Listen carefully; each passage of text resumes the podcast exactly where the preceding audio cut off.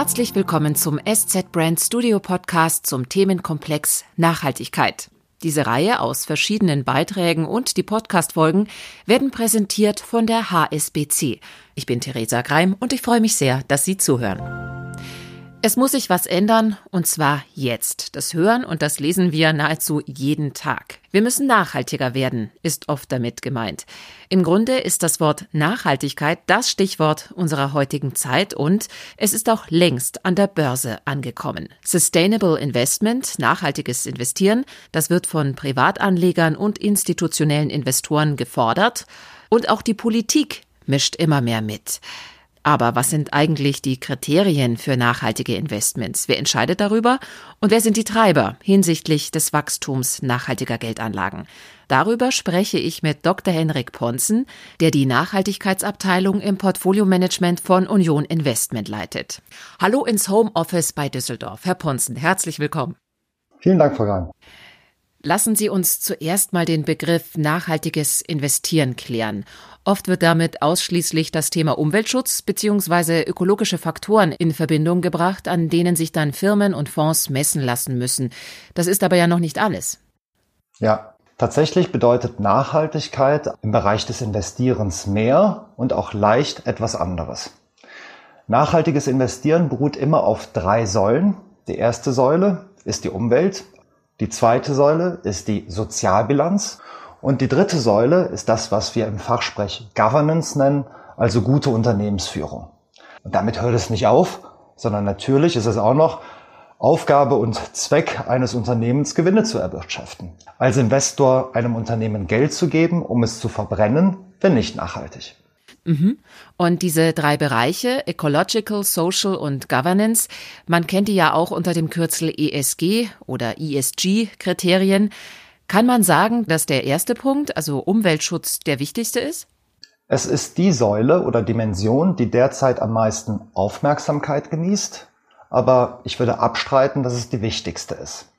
Ein Unternehmen, das eine hervorragende Umweltbilanz und auch eine hinreichend gute Organisation hat, aber mit seinen Mitarbeitern und Lieferanten katastrophal umgeht, also eine schlechte Sozialbilanz aufweist, auch dem würden wir mutmaßlich kein Geld geben, da wir befürchteten, dass das Geschäftsmodell dauerhaft so nicht funktionieren kann.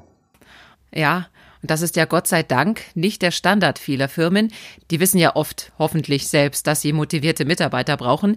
Und äh, wenn man in die Grundstatuten vieler Unternehmen schaut, da steht ja oft einiges an Nachhaltigkeit drin. Das ist jetzt ja nicht erst in den letzten 10, 20 Jahren ein Thema geworden. Ja, wir bei Union Investment haben den ersten nachhaltigen Fonds 1990 bereits aufgelegt. Und das nachhaltige Investieren wurde mehr oder weniger als Synonym zum ethisch motivierten Investieren verstanden. Und eine ganz wichtige Kundengruppe von uns als äh, genossenschaftlichem Vermögensverwalter sind die Kirchenbanken, die eben auch genossenschaftlich organisiert sind.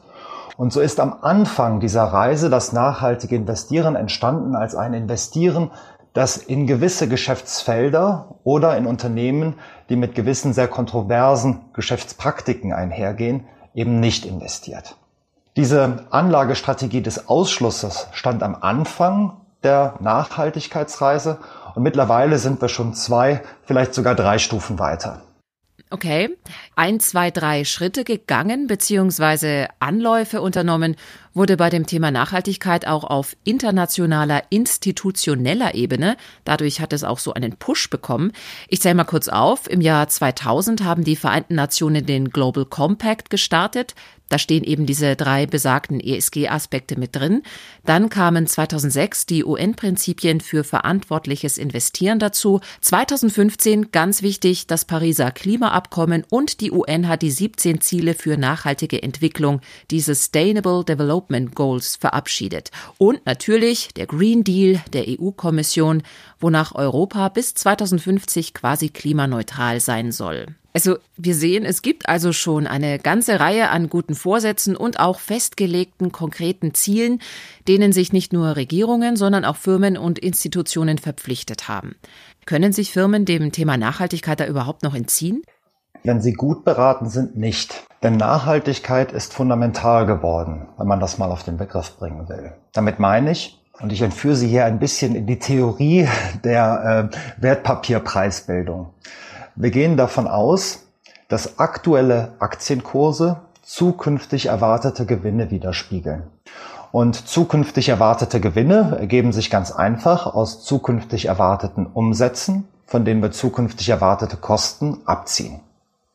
Nehmen wir jetzt mal ein ganz berühmtes Beispiel des Nachhaltigkeitsdiskurs, CO2-Emissionen. Vor 2015, vor dem Pariser Klimaschutzabkommen, hatten CO2-Emissionen für weiteste Teile der Wirtschaft keinen Preis. Was keinen Preis hat, kann nicht in die Preisbildung einbezogen werden. Mit 2015 merken Sie, jetzt geht das schon jetzt, obwohl wir noch bei 25 Euro die Tonne sind, in die Preisbildung ein, weil wir wissen, um 2050 klimaneutral zu sein oder mit dem Green Deal unter Umständen sogar früher, das Budget an CO2, das wir in die Atmosphäre geben können, ist fix. Wenn wir also günstig anfangen mit 25 Euro, werden wir hinten heraus sehr teuer werden müssen. Da sind Preispunkte über 200 Euro erwartbar. Und um jetzt direkt auf Ihre Frage zurückzukommen, Unternehmen, die meinen, dass etwas, was sie in der jüngeren Vergangenheit noch mit Null bilanziert haben und was in der absehbaren Zukunft mit 200 Euro bepreist werden wird, sie könnten das ignorieren die werden mutmaßlich vom Aktienmarkt bestraft werden mit niedrigen Kursen, weil eben die Mehrzahl der Analysten das eben plausibel so sieht, dass Kosten eine Wirkung haben und große Kosten große Wirkung zeitigen. Okay. Und heißt das dann im Umkehrschluss, wenn wir beim Thema CO2 bleiben, dass die Energiebranche, die am meisten CO2 produziert, möglicherweise, wenn sie es schaffen, auch der große Gewinner sein kann? Gibt es denn da auch dann die größte Wertsteigerung? Zumindest ist das Differenzierungspotenzial in gerade diesem Sektor am größten.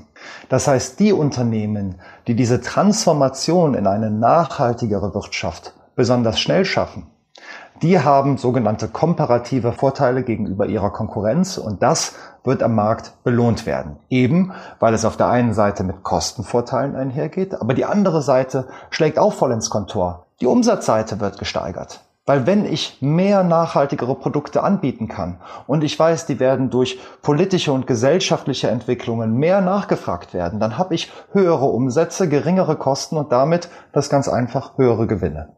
Wo stehen wir denn da eigentlich gerade? Wie entwickeln sich denn nachhaltige Geldanlagen im Vergleich zum Gesamtmarkt? Ähm, ich gehe jetzt mal auf den typischen deutschen Retail-Kunden, also privaten Endkunden ein. Der hat im historischen Mittel, äh, bestenfalls jeder Zwanzigste hat sich für nachhaltige Geldanlagen interessiert. Dieses Jahr ist es schon jeder Zweite.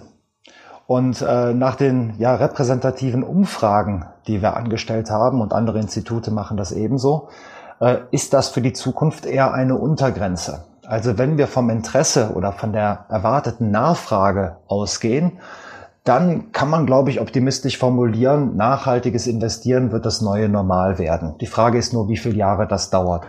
Trotzdem, Sie hören meinen rheinischen Zungenschlag. Es gibt ein Karnevalslied, das heißt 3 mal 0 ist 0 ist 0. Das bedeutet hier, eine Vervielfachung von wenig bleibt immer noch wenig. Und äh, wenn wir beispielsweise auf den Aktienmarkt schauen und das mal weltweit, dann haben wir zwar eine enorme Entwicklung in den letzten Jahren gesehen, aber 90 Prozent sind eben immer noch nicht nachhaltig. Okay, halten wir fest, da ist noch eine ganze Menge Luft nach oben. Ich würde gern ein richtig gutes Beispiel hören. Wer ist denn schon richtig gut dabei? Welche Firma ist in Ihren Augen ein Paradebeispiel? Ja, ich möchte Ihnen gerne zwei Beispiele geben. Einmal ähm, aus Dänemark, die Ørstel, ein Energieproduzent, der noch vor 25, 30 Jahren rein auf fossile Energie gesetzt hat und jetzt seit ja schon mehreren Jahren weltweit führend in der Produktion und dem Betrieb von Offshore-Windkraftanlagen ist. Das heißt, eine Firma, die sich tatsächlich vom Saulus zum Paulus gewandelt hat. Wenn wir uns da Aktienkurse angucken, wenn wir mal den Kurs von vor vier Jahren auf 100 indexieren, dann hat sich der Kurs einer Örstel fast verdreifacht, während der Durchschnitt der energieproduzierenden Unternehmen in dieser Zeit fast gleich geblieben ist. Das also als Beispiel für ein Unternehmen, was deswegen als sehr nachhaltig gelten kann, weil es erstens ein sehr nachhaltiges Produkt hat, nämlich regenerative Energie aus Wind. Und zum Zweiten die Art der Produktion auch noch nachhaltig ist. Also den Mitarbeitern geht es gut, die Art der Unternehmensführung überzeugt uns und dementsprechend haben wir ein Gesamtpaket, was stimmt. Also die sind schon ganz gut oder sagen wir sogar sehr gut. Haben Sie noch ein Beispiel aus der Kategorie Schwergewicht? Schauen wir uns äh, ähm, mal ein ganz großes Unternehmen an, wie die Microsoft. Ähm, die Microsoft hat eine größere Marktkapitalisierung alleine als der deutsche DAX. Das ist ein riesiges Unternehmen, also ein echtes Schwergewicht. Wenn wir jetzt Microsoft und Nachhaltigkeit zusammenbringen, dann wundern wir uns erstmal, weil was ist an Computern beziehungsweise an Betriebsprogrammen, was ist denn daran nachhaltig? Nichts. Aber die Art und Weise, wie Microsoft sein Produkt herstellt, also wie mit Mitarbeitern umgegangen wird, wie Stichwort Umweltbilanz, man ist schon jetzt dabei, die Hälfte des Energiebedarfs, der erheblich ist, aus regenerativen Energien zu beziehen. Man hat das Ziel, das weiter signifikant zu steigern. Das heißt, man hat eine ganze Menge Aspekte, die dieses Unternehmen in seinem Sektor, also in seiner Vergleichsgruppe, als nachhaltiger dastehen lassen. Das heißt, wir müssen ein Stück weit umdenken. Bei Nachhaltigkeitsanalyse in Finanzfragen geht es nicht nur darum, die Unternehmen zu finden, die nachhaltige Produkte haben. Klar, das ist das Wichtigste. Sondern jedes Unternehmen hat eine Nachhaltigkeitskennziffer. Weil immer kann ich fragen, auf welche Art und Weise wird das denn hergestellt, was dort als Produkt angeboten wird. Und das ist eben Gegenstand unserer IS&G-Analyse. Und warum ist das so wichtig? Ist ein Unternehmen in Kinderarbeit verwickelt? Produziert ein Unternehmen wesentliche Umweltkontroversen? Gibt es Korruption im Unternehmen? Sowas steht alles nicht in der Bilanz, sondern um das systematisch zu analysieren, also für alle Unternehmen darlegen zu können, dafür brauchen sie eben einen systematischen ESG-Ansatz, also eine systematische Nachhaltigkeitsanalyse. Herr Ponzen, gutes Stichwort, diese, diese Nachhaltigkeitsanalyse. Wie wird die denn erstellt eigentlich? Oder anders gesagt, wie bekommen denn Sie bzw. die Analysten und Agenturen diese Masse an Daten und wie vergleichbar sind denn dann die Analysen? Überwiegend werden diese Daten von Ratingagenturen produziert, die eben selbst Heerscharen von Analysten beschäftigen, um anhand von Rohdaten, anhand von Nachhaltigkeitsberichten ähm, eben erstmal zahlhaft die Nachhaltigkeit von Unternehmen zu bewerten. Dabei gibt es Probleme. Welche Probleme sind das? Ich gebe Ihnen mal ein Beispiel. Schauen wir uns Tesla an. Da gibt es einen Datenanbieter, der findet Tesla ganz hervorragend. Einen anderen, der findet Tesla ziemlich schlecht. Und einen dritten, der sagt, Tesla ist durchschnittlich von der Nachhaltigkeit. Das Thema Nachhaltigkeit ist eben so komplex, dass es durch Datenanalyse alleine nicht sachgerecht bewältigt werden kann. Deswegen haben wir bei uns mit 15 Nachhaltigkeitsanalysten eben das größte Team im deutschen Markt aufgebaut. Die Fachleute für fundamentale Analyse von Wertpapieren und unsere Fachleute für Nachhaltigkeitsanalyse, die ringen dann um ein bestmögliches Endurteil darüber. Heißt also, im Thema Nachhaltigkeit muss man mit viel Daten anfangen, aber man darf damit nicht aufhören. Beim Thema Nachhaltigkeit kommt man am Faktor Mensch nach unserer Überzeugung, nach meiner Überzeugung nicht dran vorbei. Mm, neben dem Faktor Mensch gibt es ja noch einen anderen Faktor, den Faktor Gütesiegel. Wenn man sich informieren will, da findet man einige Label, die einen Fonds als nachhaltig bestätigen. Das FNG-Siegel zum Beispiel. Wir kennen das Prinzip bereits von Bio-Lebensmitteln und da wissen wir auch, dass diese Siegel ganz unterschiedlich strenge Auflagen haben. Sind denn diese Nachhaltigkeitsgütesiegel sinnvoll? Taugen die was oder besteht da die Gefahr des Greenwashings, also dass ein Unternehmen den Sustainable-Stempel bekommt, wobei es weit weniger nachhaltig ist? Diese Gütesiegel sind ganz wichtig, um einem durchaus verunsicherten und auch nicht immer bis ins Letzten informierten Markt Orientierung zu stiften. Aber was ist denn sozusagen die Zukunft des nachhaltigen Investierens? Und ich glaube, die kann man auf einen Begriff bringen. Es geht um Transformation. Und hier tun sich einige Gütesiegel noch schwer, das sachgerecht zu fassen. Ich möchte Ihnen kurz beschreiben, was ich damit meine. Gütesiegel arbeiten üblicherweise mit fixen Umsatzgrenzen. Wer also mehr als so und so viel Prozent von irgendetwas Unerwünschtem tut, Gasverstromung oder Ölförderung, der ist einfach draußen. Und äh, man darf als nachhaltiger Investor dieses Unternehmen dann nicht kaufen. Sonst sei man ein Greenwasher. Jetzt schauen wir uns aber mal Unternehmen an, wie eine BP, wie eine Shell, die jetzt einen enormen strategischen Schwenk gemacht haben. Die gesagt haben, Wir werden bis 2050 klimaneutral werden. Das, was wir nicht abstellen können an Emissionen, werden wir kompensieren. Shell hat sich committed, bis 2070 Wälder in der Gegengröße Spaniens zu pflanzen. So, das heißt, die haben die Richtung der Reise erkannt und geben uns in den letzten zwei, drei Jahren wirklich glaubwürdige Informationen, in dieser Richtung auch entschlossen voranzuschreiten. Ja, nach der Gütesiegellogik müsste ich jetzt sagen, Pech, ihr seid aber einfach böse. Und ich glaube, dass das an dem Auftrag und an dem Ziel, das uns das Thema Nachhaltigkeit gibt, vorbeigeht. Denn so ein Thema wie Klimaerwärmung kriegen wir nicht in den Griff, wenn wir nur mit den wenigen arbeiten, die schon gut sind. Das kriegen wir nur in den Griff, wenn wir alle mitnehmen, möglichst viele zumindest, und gerade diejenigen, die sozusagen das Problem aktuell noch mit am meisten verursachen. Transformation meint also für mich, dass wir Unternehmen, die aktuell noch mit gewissen Umsatzgrenzen kollidieren, dass wir diese Unternehmen begleiten, wenn sie eine glaubwürdige und hinreichend ambitionierte Klimastrategie verfolgen. Nur so kriegen wir das Problem Klimawandel in den Griff. Dann bin ich jetzt gespannt, was Sie von dem nächsten Beispiel halten. Im März 2020, da hat die Frankfurter Börse einen eigenen Nachhaltigkeitsindex aufgesetzt, den DAX ESG 50. Die meisten, nicht alle der DAX-Unternehmen sind drin. Ist das ein wichtiger, ist das ein guter Schritt? Ich finde erstmal, jeder Schritt in die richtige Richtung bringt uns dem Ziel näher. Und somit begrüße ich, dass die Deutsche Börse als eben ein Infrastrukturbetreiber das Thema aktiv fördert. Ähm, stellen Sie sich vor, Nachhaltigkeit wäre so etwas wie gesunde Ernährung in Analogie. Dann ist so ein Index etwa so, als wenn Sie jetzt die 50 beliebtesten Gerichte der Deutschen nehmen und dann nehmen Sie von diesen 50 beliebtesten Gerichten die vier oder fünf ungesündesten weg und anschließend äh, äh, ändern Sie ein bisschen die Portionierung der verbleibenden 45. Zweifelsohne ist das Buffet, was so zustande kommt, gesünder als das Ausgangsbuffet. Okay, aber wirklich gesund ist es dann letztendlich eben doch nicht. Ich verstehe.